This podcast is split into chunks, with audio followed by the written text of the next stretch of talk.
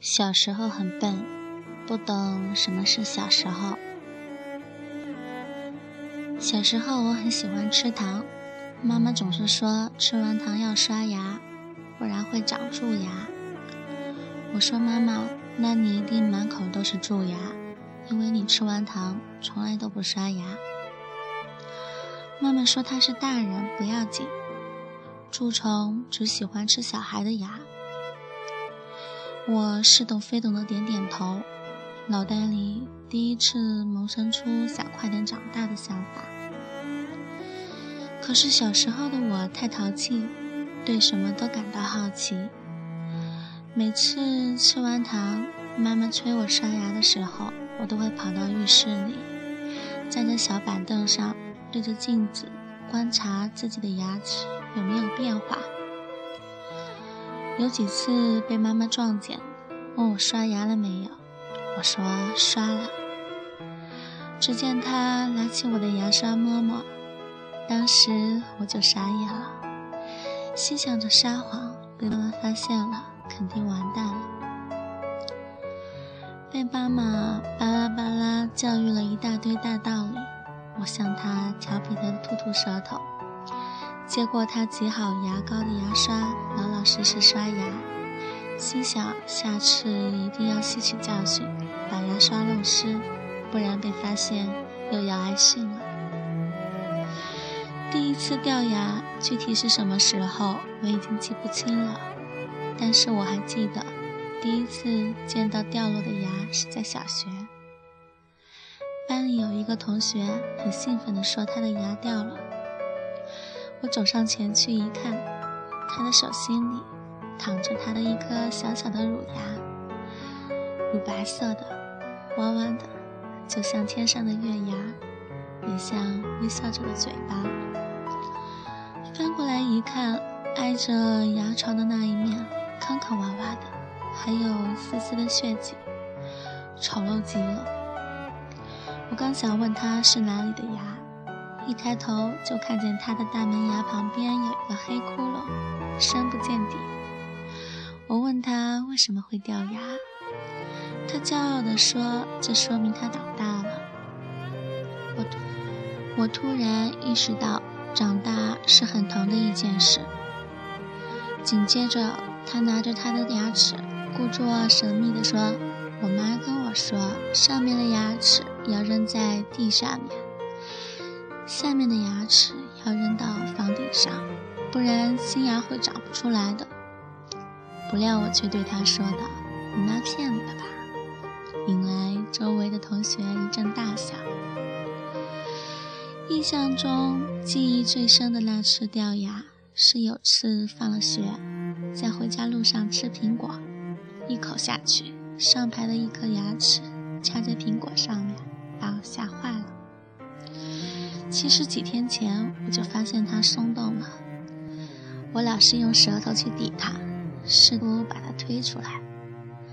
它处在这种岌岌可危的环境里，除了在我推它的时候逢迎我，平时默无声息，不为所动。也许这对它来说也是成长的一个过程吧。回到家，我兴奋地告诉妈妈我掉了牙，没想到。我妈也说了同学跟我说的话。原来欠下的妈妈都一样啊！我站在阳台上，心想着那么高摔下去，它也会很疼吧。于是我用卫生纸小心翼翼地把它裹了好多层。其实心里非常不解妈妈的话。但是又害怕真的长不出牙来。你看，小时候的烦恼好简单，好可爱呵。我拿着它，准确的来说是拿着被一团卫生纸包住的它，偷偷许下愿望，然后奋力的扔到别人的房顶上，用一个抛物线告别它的牙生。刚上初中没多久，我就长了蛀牙。其实那个时候的我早就不爱吃糖了。后来去看牙医，没想到牙医也说了我妈跟我说的话。牙医拿着冰冷的工具，在我的牙齿里敲敲打打，打磨清洗。最后他说我的一颗板牙已经快要被蛀空了，需要补牙。整个过程里，我咧着嘴，十分的懊悔。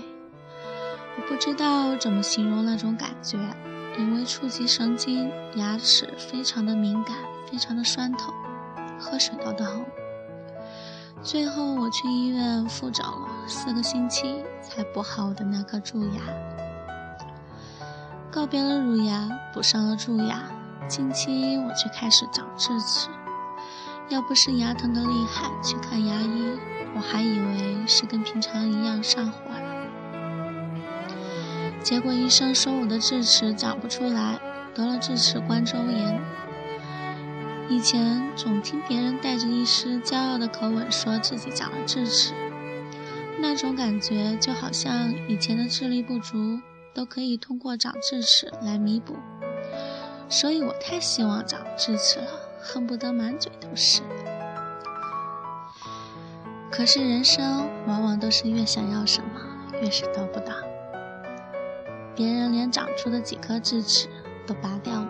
我的牙床里还一点动静都没有。其实一开始我不懂什么是智齿的，也不懂为什么我都长大了却还要长牙齿。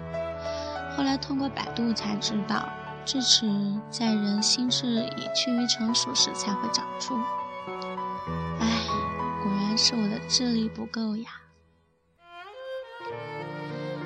小时候。盼望着长大能吃很多很多的糖，终于长大后，我却不再爱吃糖。长大了，想回到小时候听妈妈的话，每次吃完糖都好好刷牙，却回不去了。曾经以为自己还小，没想到自己已经不小了。后来以为自己长大了。才发现自己根本没有长大。